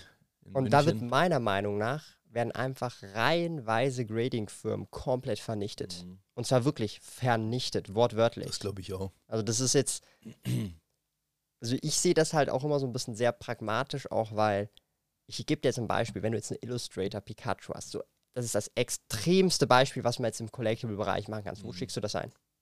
Real Talk. Ist mir völlig Real Talk. Wo schickst du das ein? Natürlich zu PSA. Da gibt es keine Diskussion, oder? Ja, ja, Da kann jeder kommen, ja, weißt du, ich mach's nur, weil es in einem Case drin ist, aber du schickst halt einen Illustrator nicht zu GSG, Mhm. oder? Also sind wir da auf einem Level. Ja. Wahrscheinlich. Äh, Was ich aber trotzdem interessant finde, ist, dass wirklich viele, keine Ahnung, schimmernde Kluraks äh, Ja, aber das sind ja modern. Also ah, du meinst, ah, du meinst ähm, also die neuen oder die alten? nee, nee, äh, die Also alten. die aus Neo. Neo Series. Okay. Ich habe schon Goldstar, Charizards dort gesehen und so weiter, wo ich Okay. dann schon denke, ich meine, Aber deutsche. Wisst, könnte ich dir jetzt nicht Okay. sagen. Also ich meine, de facto ist es, ist es, also ich gebe dir da vollkommen recht, ja. Aber ich finde es trotzdem interessant, wo sich das entwickelt. Und ich denke halt auch, wenn du jetzt wirklich sagen würdest, du willst was supporten in Europa, dass das groß wird, klar musst du da was reinstecken, logischerweise, sonst funktioniert das nicht. Und dann, so wie du dann natürlich dann auch wieder sagst, wenn PSA und CGC kommt und keine Ahnung, ob dann mal noch Beckett kommt und so weiter und so fort, dann sieht die Sache eh nochmal ganz anders aus. Dann müssen wir das Ganze nochmal von dort beobachten. Und ich glaube auch, dass da zumindest mal 99 Prozent untergehen. Also da wird es dann vielleicht noch ein, zwei äh, Grading-Unternehmen geben, die es hier, hier geben wird. Äh, vielleicht auch nicht. Das, keine Ahnung. Aber ich meine eben, das ist, wie du sagst, ich würde auch, ich persönlich würde auch nicht meine High-Value-Collection, wo ich vielleicht auch mal einen, einen Resale mhm. äh, in Betracht ziehe, die würde ich logisch, also logischerweise entweder zu Beckett oder PSA schicken. Mhm. Aber ja. Aber ich finde ich find, ich find, ich find die ganze Diskussion halt super spannend, ähm, äh, weil halt immer so diese Frage halt da ist, eben, und das kennst du vielleicht auch noch ein bisschen mehr, dass man versucht, die finanzielle Komponente vom Collectible zu trennen. Es gibt ja so dieses Lager, mhm. das trennt diese Komponente und das andere Lager, das sieht nur auf diese finanzielle Komponente und ich sag mal, ich bin in dem Lager, wo ich mir sage, beide Komponenten sind real ja. und Du kannst nicht die emotionale Komponente ignorieren oder die monetäre Komponente, weil beides ist da. Mhm. Letztendlich muss ich trotzdem in den Laden laufen und caseweise Displays kaufen, damit ich die eine Karte bekomme, die ich will. Mhm. Das bedeutet, die eine Karte, die ich will und die alle anderen auch wollen, wenn es jetzt, wenn wir bei modern sind, mhm. ist halt verdammt teuer, weil sie halt geshortprintet ist letztendlich. Ja, ja. eins pro zwei Cases oder whatever. Mhm. Ja. Und darum, ich bin so mehr in dem Lager, wo ich wirklich sage, hey, finanzielle Komponente ist da und darum dann auch nie diese Komponente ignorieren. Mhm. Ich, ich glaube, du hast, also du hast auch viele Videos so in dem Zeitraum gemacht, wo so das, diese krasse Hype-Phase war, ne? Und ich meine, du hast ja auch oft gesagt, eben die Leute haten so ein bisschen auf mir ja. rum, dass ich da meine Meinung sage. Und äh, ich, ich finde, du hast die Balance eigentlich da ganz gut ge geschaffen, weil ich meine, wenn man sich deinen Laden anguckt und deine Personal Collection und so weiter, habe ich jetzt bisher leider noch nicht sehen dürfen, aber vielleicht kommt es ja mal noch. äh, dann, äh, das ist natürlich äh, also ich meine, das ist ja, ein, ist ja, ein, Traum für jeden Sammler und schlussendlich, klar, das hat, es hat einen Wert und es soll auch einen Wert haben und eben jeden wird es wahrscheinlich auch stören, wenn er eine Karte sich für viel Geld gekauft hat und die vielleicht dann doch irgendwann mal verkaufen will und die hat einen Wertverlust halt mhm. äh, gehabt, oder? Ähm, schlussendlich, ich finde es Wichtigste halt, wenn man wirklich zu jemandem kommt, der neu kommt, da hatten wir halt viele Leute, die in den Stream gekommen sind und gesagt haben, was soll ich mir kaufen, was eine Wertsteigerung hat da sage ich nichts dazu, oder? Mhm. Mein schlussendlich, da ist die einfachste Frage und es hört sich so dumm an, aber es ist halt einfach so, kauf dir halt das, was dir gefällt. Oder halt, wenn du merkst, ich sehe, da, da ist halt ein Charizard, was aktuell irgendwie für, für 700 Stutz weggeht und du bekommst es für 200 von, mhm. von einem Kollegen oder so, weil der sagt, hey, du kannst es von mir haben. Klar kannst du es dann auch kaufen und sagen, okay, ich habe da jetzt eher vielleicht irgendwie einen, einen Wertaspekt oder so, wo mich mhm. interessiert. Aber schlussendlich, wenn jetzt meines, wenn jetzt eine Weltwirtschaftskrise passiert und kein Mensch interessiert sich mehr für Pokémon, dann sitze ich zu Hause und habe trotzdem noch Freude an meiner Sammlung. Mhm. Jetzt verstehst du, was ich meine. Auch wenn es mich natürlich auf wir gut Deutsch eine ankotzt, Weltwirtschaftskrise und alle haben Pokémon-Interesse ja. gehabt. Also ja, wir haben genau das Gegenteil tatsächlich. Also wir hatten ja eine Weltwirtschaftskrise mit Corona. Ja, ja. Und alle sind komplett Sinne, durchgedreht und wollten Pokémon-Karten statt egal was, sie wollten einfach nur Pokémon-Karten. Ja, klar. Doch, so kann es auch kommen. Ja, so kann es auch kommen, ja. Es war eine andere Form in dem Sinne ein wenig, aber klar, ich meine, das war jetzt nur ein Beispiel oder was weiß ich. Aber eben, ich würde es trotzdem noch erfreuen, auch selbst wenn mhm. mir die kein Mensch mehr abnehmen wollen würde, weil ich wüsste, mhm. was ich da zu Hause habe, wie ich mir das aufgebaut habe und, und was ich mir da zusammengestellt habe und ich hocke halt, wie du wahrscheinlich auch nächtelang irgendwie mhm. vor meinen von meinen Ordnern und blätter die durch und freue mich halt da einfach mhm. dran. Auch wenn ich weiß, die haben einen Wert und auch wenn ich weiß, hey, wenn jetzt hier mein Shadowless Nudo King mal kommt in, in der First Edition und ich komme da irgendwie dran zu einem vernünftigen Preis, ja, auch da muss was weichen und auch da muss ich äh, mhm. äh, schauen, dass ich möglichst einen Wert raus habe, um mir die halt zu finanzieren. Ja. Fertig. Also ich finde halt auch mega krass, ich habe ja auch ein Patreon und da habe ich ja, da hatte ich Leute und da habe ich immer strengstens von abgeraten, die auf mit Kreditkarte Pokémon-Karten gekauft haben, mhm. ja, also auf Kredit letztendlich, mhm. Geld, was sie nicht hatten. Und eigentlich so, das war noch so letztes Jahr vor allem so eine Hype-Phase, wo es dann aber abgeflacht ist, ist das alles ihnen um die Ohren geflogen. Weil sie halt diese Karten, also das waren so diese typischen Flipper, mhm. ja, die haben dann gedacht, okay, das, das steigt jetzt alles nur noch im Value. Und wenn ich das auf die Kreditkarte mache, mache ich eigentlich Free Money. Ja? ja? Und das ist ihnen dann tatsächlich um die Ohren geflogen. Mhm. Und nachher sind sie dann halt mit viel Ware gestrandet gewesen und niemand wollte diese Ware halt zum entsprechenden Preis abkaufen. Ja, also auf modernen Stuff vor allem. Und ähm, hatten halt dann noch die Kreditschulden auf der Kreditkarte, weil sie immer mit Kreditkarte gezahlt haben. Und die sind ja schon äh, relativ äh, heftig tatsächlich. Da sind wir irgendwie bei 10, 12, 13 Prozent oder was es auch immer pro Jahr äh, ist bei Kreditkartenschulden. Und das ist ihnen dann so richtig heftig um die, die Ohren geflogen. Das fand ich dann auch super, äh, super heftig, dass dann Leute so risky da reingehen ähm, und dann sogar auf, krass, auf Leverage, ja, also nicht mal Aktien sollte man auf Leverage handeln oder solche Geschichten, aber dann noch Pokémon-Karten auf Leverage handeln. Das hat, hat mich dann auch richtig aus den Socken gehauen, wo ich das äh, mitbekommen habe. Die Flipper waren krass, aber eben, wenn du jetzt jedem so äh, zuschaust, auch wenn du auf YouTube e-, etliche Kanäle verfolgst, oder es gibt zum Beispiel Twice Baked Jake, der sagt ja, ja. wahrscheinlich auch was. Genau. Finde ich, macht auch super Content mhm. irgendwie. Da sagt ja kein Mensch, flippt das Zeug. Die meisten sagen dir, hä, also guck, dass du es halt irgendwie fünf bis zehn Jahre mal halten kannst, oder? Wenn du das möchtest. Mhm. Und eben, wie viele können das schlussendlich? Vielleicht fünf Prozent oder sowas, wo das nachher wirklich schlussendlich machen, wenn überhaupt. Und äh, die Flipper-Geschichte, ich meine, da gab es auch eine super Reportage hier im Schweizer Fernsehen, die war ja auch recht interessant, wo sie das mal so belichtet haben. Weiß nicht, ob du die gesehen hast, zufällig. Wie, was war so das Framing dort oder um was ging es dort genau? Äh, da ging es einfach darum, da hat die Moderatorin dort, ist ein bisschen mit eingestiegen und hat sich das so angeguckt hier, hier im, im Schweizer Raum, oder? Und also es war wirklich auf die Schweiz bezogen. Und hat dann halt einfach so Flipper besucht, oder? Wo halt, da ging es um, um Schuhe, um Trading Cards, um alles, oder? War das aber nicht auf YouTube? So eine Kann kurze sein, dass Doku? es nur auf YouTube kam. Ich so habe es auch auf YouTube Do gesehen. War das so eine kurze, so 15, 20 Minuten? Ja, sowas, ja. Ich glaube, da war ich kurz dabei, glaube ich, oder? Kann das sein? Ja, da warst du auch da. Ja, genau, ja, dann weiß ja, ich welche. Eben. Genau, ja, dann weiß ich natürlich. Ich, ich habe so gedacht, so, hä? So welche Flipper? Ja, ich, Flipper. Da, da, war ich, genau, da war ich kurz auch dabei, genau. Ähm, die fand stimmt. ich halt auch mega interessant, eigentlich, die, die Doku, oder? Und da halt auch die, wo wirklich, und sie hat das dann ja auch ausprobiert, oder? Also ja, ausprobiert. Weißt du, was sie aber gekauft haben? Sie haben eine französische Fusion Strike ETB gekauft. Und da haben sie mich nochmal angerufen und so gefragt, hey, wir haben jetzt das gekauft. Und dann habe ich ihnen gesagt, ja, aber Französisch ist schon so ein bisschen. Ich habe ihnen gesagt, ja, das ist nicht so geil. Mhm. Sorry, französische Pokémon-Karten ist jetzt nicht so hyped up. Mhm. Wenn dann tendenziell eher Englisch so, vielleicht noch Deutsch, aber bitte nicht Französisch. Zum so. Flippen, ja. Ja, nee, also das, das, dann habe ich mir so gedacht, so, oh Mann, nein. das ist so, wenn du halt nicht geguckt hast, welche Sprache das ist. Und die Sprache ist ja super relevant bei mhm, solchen Brutal, Mechanisms. Ja. Weil ich will jetzt keine französischen Karten. Ich ja. habe nichts gegen Französisch, aber ich will einfach keine französischen Französisch ist interessant, wenn man sich ja Base, Baser zum Beispiel anguckt. Die sind ja teilweise höher irgendwie als die Deutschen zumindest, gell? obwohl der deutsche Markt ja eigentlich größer ist. Aber gerade bei modernen Sachen schwierig, ja. Ist nie, ich weiß, wieso die höher sind. Die sind einfach super illiquide. Ja. Also sie sind höher, weil sie tendenziell seltener sind, mhm. aber sie sind verdammt illiquide. Also wenn ich jetzt ein ein, ein Dracofeu heißt, glaube ich, das mhm. Charizard. Ja, Wenn ich genau. das habe und verkaufe in First Edition, das geht viel länger. Viel, viel länger als ein deutsches mhm. oder ein englisches. Mhm. Also da kann ich locker, statt zum Beispiel, ich nehme jetzt mal an, wir haben jetzt ein deutsches, das kriege ich relativ schnell, in der Woche ist es weg, mhm. wenn ich will. Mhm. Das französische für Market Price, ich rede vom Market Price, da kannst du auch gut und gerne mal ein paar Monate warten, bis das dann weg ist für Market Price. Also da geht es dann um die Liquidität der jeweiligen Karten. Da ist halt Englisch immer noch Master Race. Also wenn ich englische First Edition Charizards habe, das nimmt mir jeder ab. Egal welche Sprache der ja, oder klar. die spricht. Ja. Ja? Also er muss nur Geld haben und dann gibt er mir das. Aber eine französische oder schon nur eine deutsche, die ist nicht mehr so liquide. Du hast mhm. ja dann auch das Problem, du verkaufst dann nur innerhalb vom Dachraum in der Regel. Mhm. Du hast dann jetzt zum Beispiel nicht jemand, der noch aus Frankreich das jetzt bestellen würde in der Regel. Mhm. Oder? Aber wenn du eine englische hast, safe. Der ja, kauft dir auch die englische ab. Ja. ja. Das ist ein viel größeren Markt ja. einfach schlussendlich. Genau.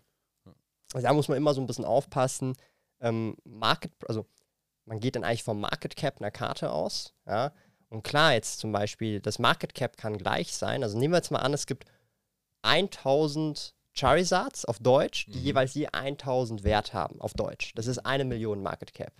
Nehmen wir jetzt mal an, die französischen sind 200 wert aber davon gibt es nur 500. Das Market Cap ist dasselbe. Mhm. Oder weil, also, nee, Entschuldigung, 2000 wäre es, sorry. 500 und 2000 wären die Zahlen. Market Cap ist beides eine Million, ja, weil du halt die Anzahl Karten mal den Preis der Karte rechnest. Aber die Menge, die gehandelt werden kann, ist bei den Deutschen viel, also größer. Darum ist auch die Liquidität mhm. besser. Also das muss man schon echt, äh, zum Beispiel eine Illustrator-Karte ist super illiquide, weil ich komme nicht an die Karte ran, wenn ich die kaufen möchte. Mhm. Ich komme nicht ran. Die gibt es halt knapp 40 Mal, nicht mal 40 Mal auf der Welt. Und das PSA 10 genau einmal. Und wenn ich die will, muss ich jetzt zu Logan Paul gehen. Oder wobei, jetzt geht es dann noch über dieses Liquid Marketplace, was er da macht. Das ist ja dieses Fraktionalisieren von Collectibles. Mhm. Ähm, wo wir jetzt auch noch nochmal drauf kommen können. Fraktionalisierung von Collectibles. Was ist deine, äh, deine Meinung dazu als, äh, ich sage mal, Sammler selber? Ich, sag, ich muss ehrlich sagen, ich habe keine Ahnung, was der Begriff bedeutet. also, ähm, ist hier Timeless ein Begriff? Uh -uh. Stell dir vor, der, ähm, du hast jetzt diese Tasse hier. Ja. Und die gehört jetzt mir. Aber du kannst jetzt diese Tasse sozusagen fraktionalisieren, indem du ähm, zum Beispiel, ich verkaufe dir jetzt ein Drittel. Ah, jetzt. Dann verkaufe okay, ich dem Alex ein Drittel. Okay, du, ja, und mir, ja, mir gehört immer noch der andere Drittel. Aber die Tasse ist in einem Safe drin oder okay. bei einem Bankschließfach. Ja, aber uns gehört auf Papier jeweils je ein Drittel dieser Tasse hier. Und das kannst du mit jedem Collectible machen und halt in tausender Stückelungen, eine Million Stückelungen, je nachdem, wie groß das Ding ist. Äh, Findest du das gut oder, äh, oder was ist so deine Meinung dazu? Gut. Äh, ich, oder schlecht? Also oder nee, scheiße? Ich finde es auch nicht schlecht. Ich finde es normal, wenn es um viel Wert nachher geht. Also wenn du wirklich, wenn es jetzt wirklich darum geht, es geht um eine Karte, die irgendwie eine Viertelmillion wert ist oder sowas, und du kannst dir deinen Tausendstel Anteil davon kaufen und das ist ja in dem Sinne, du siehst es genauso wie wenn du irgendwo anders dein Geld dann nachher anlegst und hast das potenzielle Wachstum dann nachher dadurch und hoffst, dass du vielleicht mal das Fünffache davon dann nachher schlussendlich rausbekommst. Da ist dann halt wirklich voll auf, auf den Wert halt ausgelegt, weil du hast das Ding ja nicht mehr in der Hand. Mhm. Wäre jetzt nichts für mich, aber ich verstehe den Move und ich finde es jetzt auch nicht schlimm oder so.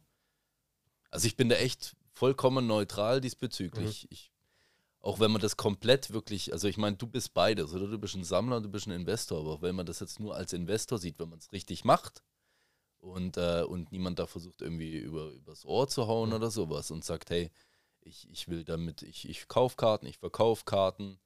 Äh, gibt zum Beispiel jetzt aus dem Sportkreis äh, den, den Magics oder einen Daniel, mhm. der wirklich sehr, sehr viel auf einfach Investment nur legt. Der hat schon auch logischerweise eine Personal Collection, oder? Aber der tut sehr viel kaufen, verkaufen das machst du, ich habe da überhaupt nichts dagegen. Sollte das doch machen. Das ist doch, ist ja auch im Bereich vom Hobby und der tut auch fürs Hobby schlussendlich was Gutes, weil der bringt ja die Karten auch irgendjemand Neuen oder nimmt sie jemanden mhm. ab. Who cares?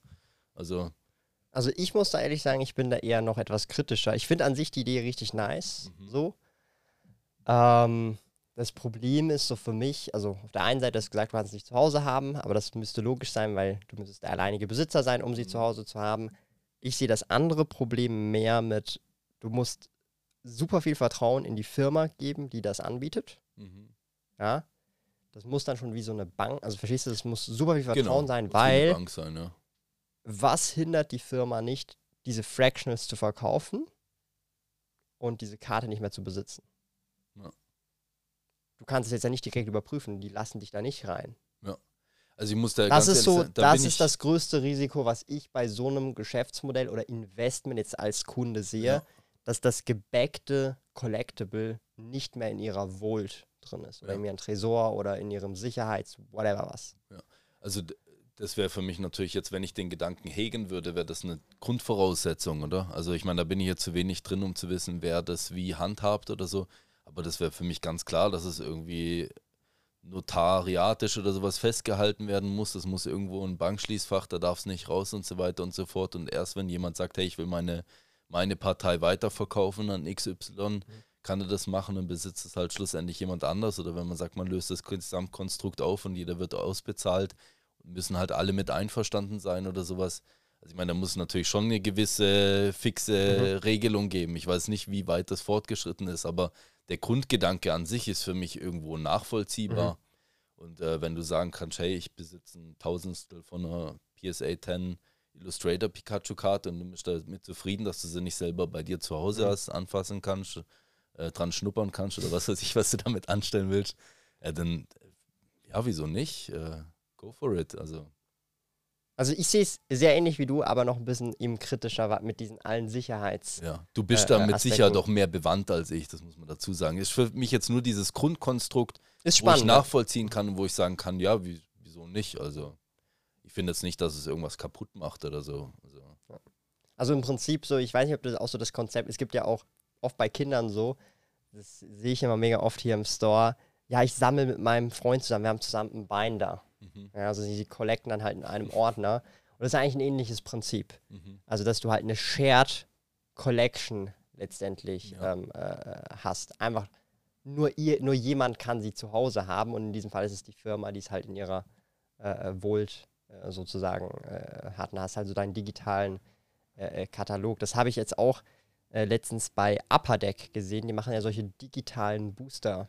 Ja. ja ich weiß nicht, ob du das schon so mitbekommen ja, doch, hast. Doch, die machen das auch jetzt so mit Overwatch und auch mit Sportkarten, mit E-Sports. Es bei einem was hältst du davon? Noch so, so also als abschließende Collectibles-Runde, weil das ist ja so, das geht so ein bisschen in die Zukunft, so digitale ja. Collectibles. Da kann, also da ist es, mir kommt es ähnlich, oder? Ich kann den Schritt vollkommen nachvollziehen, wieso man in so eine Richtung gehen kann, weil ganz ehrlich, ich meine, das haben wir schon immer. Also ist jetzt nicht so, also seitdem wir PCs haben, seitdem wir World of Warcraft haben, wo mhm. wir irgendein Schwert ziehen können, wo mhm. irgendwie jemand einen Tausend dafür zahlt oder äh, ich dumm äh, mein League of Legends Account, tschüss an meinen alten Account, wurde mir gebannt mit irgendwelchen Severe Pack Skins, wo Leute dir irgendwie einen Tausend dafür zahlen oder sowas, ja. was ich was mir gebannt wurde, wenn man einmal schlecht drauf war an einem Tag. äh, auf jeden Fall, das sind so Dinger, das ist jetzt ja nichts Neues. Es ist halt irgendwo anders. Gell? Ich, für mich persönlich wäre es jetzt nichts, aber eben, ich habe mir die Skins auch gekauft damals und äh, zum Beispiel jetzt, wenn man es vom, vom Spielen her geht, oder ich habe mir äh, bei Guild Wars damals beim, beim ersten Spiel, wo ich das gezockt habe, habe ich mir auch Münzen von, äh, von irgendwie einem irgendeinen Geldfarmer abgekauft, damit ich mir meine Rissrüstung kaufen kann und so. So mit echt Geld gekauft. Ja, voll. Ja, ja. nice. Und das war es mir auch wert. Das bereue ja. ich heute auch nicht. Ist mir scheißegal. Ich habe so viel Geld in das Spiel reinge äh, so viel Zeit in das Spiel reingesteckt, dass es für mich auch okay ist, dass ich Geld reinstecke, genau gleich bei League of Legends mit irgendwelchen Skins oder so. Kommt halt immer drauf an, was du dir draus erwartest oder so, aber ich kann den Schritt voll nachvollziehen. Ich finde es selber komisch bei einer Karte zum Beispiel, ja. dass ich die halt einfach nicht halten kann. Mhm. Dass die vielleicht dann online in irgendeiner Galerie ausgestellt wird. Ja, du kannst dann so klicken, dann flippt sie sich und dann klickst du nochmal, dann dreht sie sich wieder um. Okay. Das ist, ich habe das nur getestet, weil du kannst jeden Tag irgendwie, ich habe mich angemeldet und du bekommst irgendwie jeden Tag Free Booster Pack oder so, wo drei Karten drin, du kannst sie dann so raussuchen. Da habe ich mir ein Overwatch Pack rausgesucht. Ja. Und dann, also das fand ich halt auch lustig, das ist dann so, also du siehst dann halt so den E-Sportler, der ist so am Computer ja. und also es ist halt wie bei Sportkarten, ja. wo du halt so den Bass, so den, den Wurf so siehst, weißt du, aber der ist halt einfach so vom Computer und alle sind so vom Computer, weißt du. das ist immer die gleiche Pose. aber ein anderer, also halt eine andere Person so. Das ist immer die gleiche, sie haben einfach einen anderen Kopf drauf. Ja, nee, und dann, oder sie haben dann so noch ein Headset auf oder ja. so, weißt du. Und ähm, also ich fand das irgendwie sehr spannend. Das wäre jetzt überhaupt nichts für mich, weil also so ein Collectible, jetzt speziell eine Karte, ich will das schon so physisch oder den Slab physisch in der Hand haben, mhm. weil damit ist auch die Condition, also wie soll ich das erklären? Die Condition ist nicht mehr da. Ja, die ist halt nicht mehr da. Selbst bei einem PSA-Slab ist die Condition immer noch da, weil du kannst den Slab kaputt machen, du mhm, kannst ihn ja. verkratzen und das gehört mich für mich so wie, wie noch dazu. Vielleicht machen sie das ja irgendwann mal. So, weißt du, wenn du, wenn du nicht irgendwie jeden, alle sieben Tage einloggst und auf einen Button drückst, dann, dann verliert es an Wert. Weißt du, was ich meine? Keine ja, ja. Ahnung. So, also polieren tust oder whatever ja, was. Nee, ich hatte echt neulich ein lustiges Gespräch. Ich habe von dir, zu dir vorhin gesagt, dass ich da bei Tops eingeladen war in Deutschland und da hat auch einer von, also ein bekannter Streamer dort auch, hat irgendwie eine, ich glaube, es war eine Fußballkarte gezogen, wo ihm jetzt schon irgendwie sechsstellige Beträge angeboten worden sind. Sechsstellig? Ja. Aus, also eine moderne Booster, also eine moderne Karte. Eine digitale Karte. Also eine digitale, ach so. Digitale, also, moderne Karte, ja. Das ist schon krass. Also Alter. eben, ich kann das auch da wieder, ich kann es nachvollziehen, dass es dafür einen Markt gibt und Interesse dafür gibt, aber für mich wird das halt eben auch nichts. Ich muss das Zeug, wenn es darum geht, muss ich es in der Hand halten. Wenn ich bei einem Spiel einen bestimmten Skin haben möchte oder sowas, den ich habe, dann kann ich mit dem zumindest immer rumlaufen und jeder weiß, dass der irgendwie zu mir gehört oder so. Und bei einem Bild, keine Ahnung, oder äh, was die NBA gemacht hat, fand ich auch lustig. Bin ja auch so äh, NBA mhm. äh, begeistert, oder? Die haben Clips gekauft mhm. von irgendwelchen, äh, verkauft von irgendwelchen Spielen, so einen Ausschnitt irgendwie von fünf Sekunden. So als NFT. als NFT ja. kaufen. Ja. Da denke ich mir auch so, hä, das kann ich mir auch einfach auch angucken. So, hä? Das, da, also da komme ich dann gar nicht mehr drauf klar. Aber so bei Kunst, wenn, das ist auch noch ein lustiger Bereich, sorry, dass ich da ein bisschen abschwenke, aber bei Kunst, wenn es ein bekannter Künstler ist, der sagt, ich mal ein Bild, ich gebe das aber nur digital raus, da komme ich ganz drauf klar. Da verstehe ich den Sinn davon, oder? Aber wir hatten jetzt ja auch, du kannst dir NFTs auf Fiverr von irgendeinem random Dude herstellen lassen. Wie, hä? Was, was hä? Da komme ich dann, also das sind so Dinge, da steige ich auch nicht mehr durch, oder? Aber so gewisse Sinn für mich im Grunde genommen macht's, aber wenn man dann so abschweift und irgendwelche Clips verkauft, die sich eh jeder angucken kann oder Mhm. irgendwelche, irgend mir einer einen NFT kauft, den kein Mensch verkauft, den kein Mensch kennt, dann, dann verstehe ich es wirklich auch nicht mehr. Also dann, da, da gebe ich dir absolut recht, es muss schon so eine Brand dahinter stehen. Ich verstehe aber, warum, also jetzt zum Beispiel bei der, das war ja ein offizieller NFT-Drop, das war ja wirklich von einer Brand dahinter, die NBA war das, oder? Das war ja offiziell, NBA ist ja nicht nichts, das ist wirklich eine große Brand auf der ganzen, also im Sportbereich. Und ich will hier einfach ein gutes Beispiel äh, sagen und ich gebe, dir- wenn du deinen Nido King, dein Crystal Nido King, in, den, in einen super guten Kopierer reinsteckst, Jetzt kopierst du das Ding beidseitig, schneidest es hier aus, tust es in einen Toploader oder whatever. Ist es jetzt die Karte, die du wirklich willst? Nein. Mhm. Und so sehe ich das halt auch bei, bei digitalen NFTs. Ja, du kannst das Video schon gucken. Ja, du kannst einen Screenshot machen, ein JPEG, ein PNG, Screenshot, whatever machen. Aber du hast halt nicht diesen NFT auf dieser Blockchain. Genauso ist es auch mit dieser Karte, die ich gerade kopiert habe, mit einem super High-Quality-Drucker. Das ist halt nicht das Nido King, das du wolltest. Und dafür hast du auch dann nicht das Geld ausgegeben, was du dann wollen würdest. Ja, Verstehst du? Also, das ist das, der, den, den nächsten, also der aller, sagen wir mal, der beste Vergleich, den ich dir geben kann, im physischen Collectible-Bereich versus im digitalen, weil wir werden vermutlich irgendwann, das werden wir sicherlich noch erleben, wir sind ja alle hier noch jung in diesem Raum, mhm. eine Zeit erleben, wo wir deutlich intuitiver mit diesen Dingen agieren können. Und da ist es dann wichtig zu sehen, ist das jetzt ein Original oder ist es einfach ein Screenshot, also ein Fake, also eine Mhm. Kopie. Mhm. Und also im Real Life ist es einfach zu erkennen, es ist eine Fake-Kopie, aber im Digitalen wird es auch immer mehr und mehr, äh, denke ich, zur Realität. Mhm. Mit den Clips nochmal, oder? Ich könnte das mehr nachvollziehen, wenn das Clips wären, ungezeigte Spielszenen oder sowas. Oder Nee, aber der Clip gehört dir. Jetzt. der Clip gehört mir, ja, aber eben du kannst ihn dir trotzdem den Clip auf, auf Er gehört YouTube aber und so nicht weiter. dir. Ja, aber Es geht um Ownership. ja. Ja, das ist wie wenn ich jetzt sage, ähm, du hast jetzt eine physische Karte Mhm. ähm, oder halt, die gehört aber nicht dir. Aber sie gehört ja dir. Und im Real Life ist Ownership relativ einfach. Du hast es bei dir zu Hause, es gehört dir, sofern du es nicht geklaut hast. Mhm. Super easy. Ja. Aber Weil im wär so, wenn- Digitalen wenn jetzt ist jemand zu dir- Ownership Sorry, wenn jetzt schwierig. jemand zu dir sagen würde, äh, er hat das PSA 10 Illustrator Pikachu und du kannst es hier im Laden ausstellen. Ja. Es gehört nicht dir, aber er stellt es bei dir hier rein. Das würdest du auch sofort annehmen und finden. Natürlich. Ja, aber es gehört nicht mir. es gehört nicht dir, nee. Ja, und dann kommt er und sagt, ja, das gehört jetzt nicht dir, ich nehme das jetzt wieder. Ja. Verstehst du? Also, ich gebe dir ein Beispiel. Es kann dann sein, jetzt noch als Beispiel, ähm, die NBA sagt, all diese Clips müssen down gehen, DMCA'd werden. Dann gehen die alle down vom Internet. Du hast sie vielleicht noch auf deiner Festplatte. Ja, da hast du sie noch offline. Aber irgendwann sind wir dann so weit connected und der Datenschutz wird eh die Leute nicht mehr jucken oder Privatsphäre, weil das alles dann, ja, Sicherheit, bla bla bla. Es wird dann von deiner Festplatte weggesogen, weil gesehen wird, ah, das ist der Clip, der gehört nicht mehr dir. Mhm. Ja. Aber die Person, die das auf einer Blockchain hat, der hat Ownership drüber, dem gehört es wirklich, der hat das behalten. Mhm. Das ist jetzt eine Extreme, aber in diese Richtung bewegen wir uns. Mhm. Darum will ich nur sagen, es hat einen Grund, ja, aber wir sind noch super früh und super early dran. Mhm. Darum ist der beste Vergleich auch ähm, eben der mit dem Kopierer oder das, was du jetzt gerade gemacht hast. Das ist ein super Vergleich. Die Person, der es gehört, kommt in den Laden nach einem Jahr und sagt, hey, guck mal, ich will die Karte wieder, tschüss, die Karte ist jetzt weg. Mhm. Aber das Ja, kann dir nicht schon, passieren, wenn du ja. Ownership über den Clip in diesem Fall hast oder über die PSA-Karte, wenn sie mir gehört, da kann die auch noch 100 Jahre da sein, solange ich lebe, bis ich sie vererbe, Mhm. weil mir die Ownership gehört. Ich, ich verstehe es, ja. Ich, also ich verstehe den, den Ansatz, wo du sagst, eben mit so einem Clip an sich, weil es jetzt nichts Individuelles ist oder so, da kann ich halt irgendwie, da steige ich nicht so dahinter, aber ich verstehe das Gefühl, einfach das Gefühl, etwas zu besitzen, das die, da geht es ja auch nur um Prestige, dann nachher schlussendlich halt. ich gebe dir noch ein oder? besseres Beispiel, weil du über Fortnite gesprochen Ja. hast. Sie konnten dir deinen Account bannen, weil dein Account, dein Charakter und deine Skins nicht dir gehört haben. Mhm. In einem hy- hypothetischen Beispiel in zehn Jahren, wenn es Standard ist, dass deine League of Legends Skins oder was auch immer die Skins sind und dein Charakter dir gehört, weil er auf Mhm. der Blockchain ist. Und guck mal, jeder kann deinen selben Charakter erstellen. Und dann auch dieselben Sachen sich kaufen oder erwerben Mhm. durchs Spielen.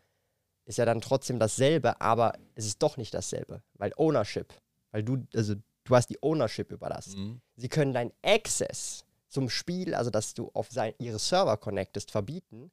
Aber du hast immer noch alle Skins und kannst sie auch immer noch weiterverkaufen an jemand anderen, der auch League of Legends spielt, Mhm. weil du Ownership drüber hast.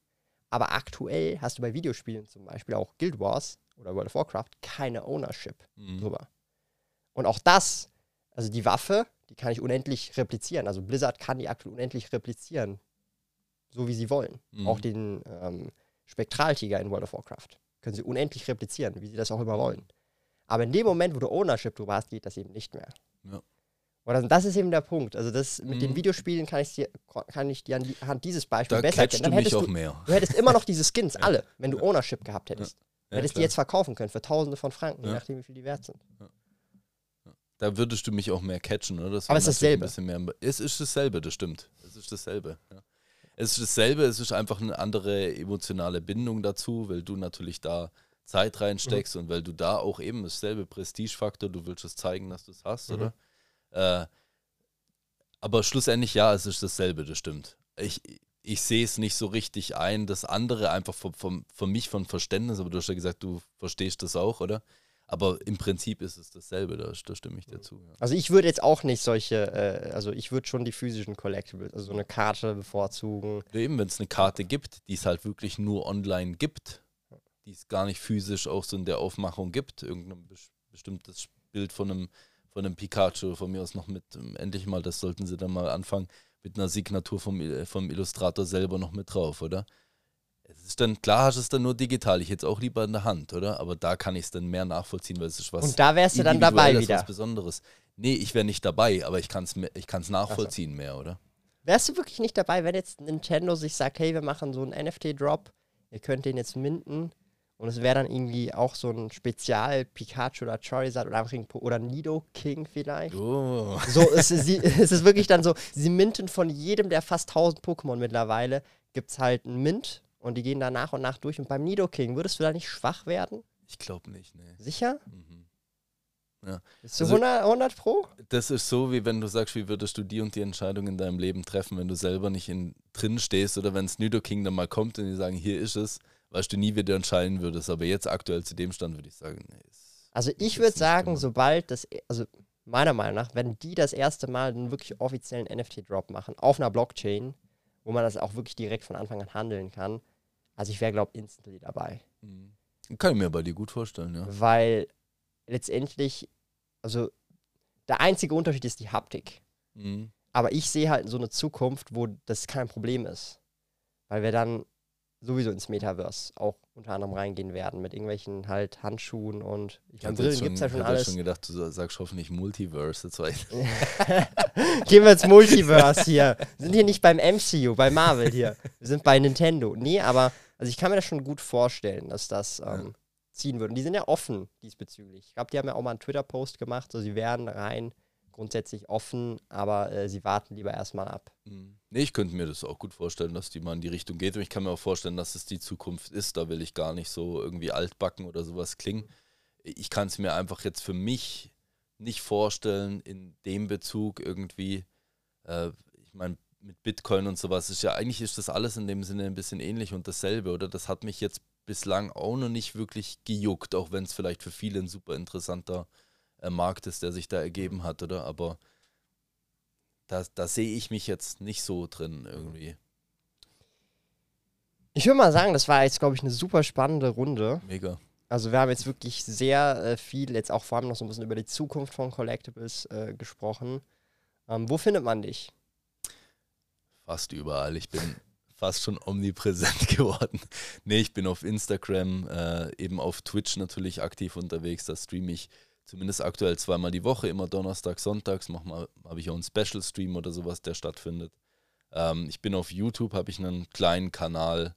Ähm, jetzt äh, eben seit gestern Nacht bin ich auf Spotify jetzt noch äh, und auf, auf Apple, weiß gar nicht, wie das heißt. Apple, äh, Apple Podcast. Apple Podcast, genau, bin ich da noch mit einem Podcast unterwegs, den ich jetzt gerade am, am Anfangen bin. Und äh, Ja, ich habe noch einen kleinen Online-Shop halt logischerweise, wo mit dem Stream gekoppelt ist. Da habe ich auch noch eine Homepage, also eben fast Geil. fast omnipräsent jetzt mittlerweile.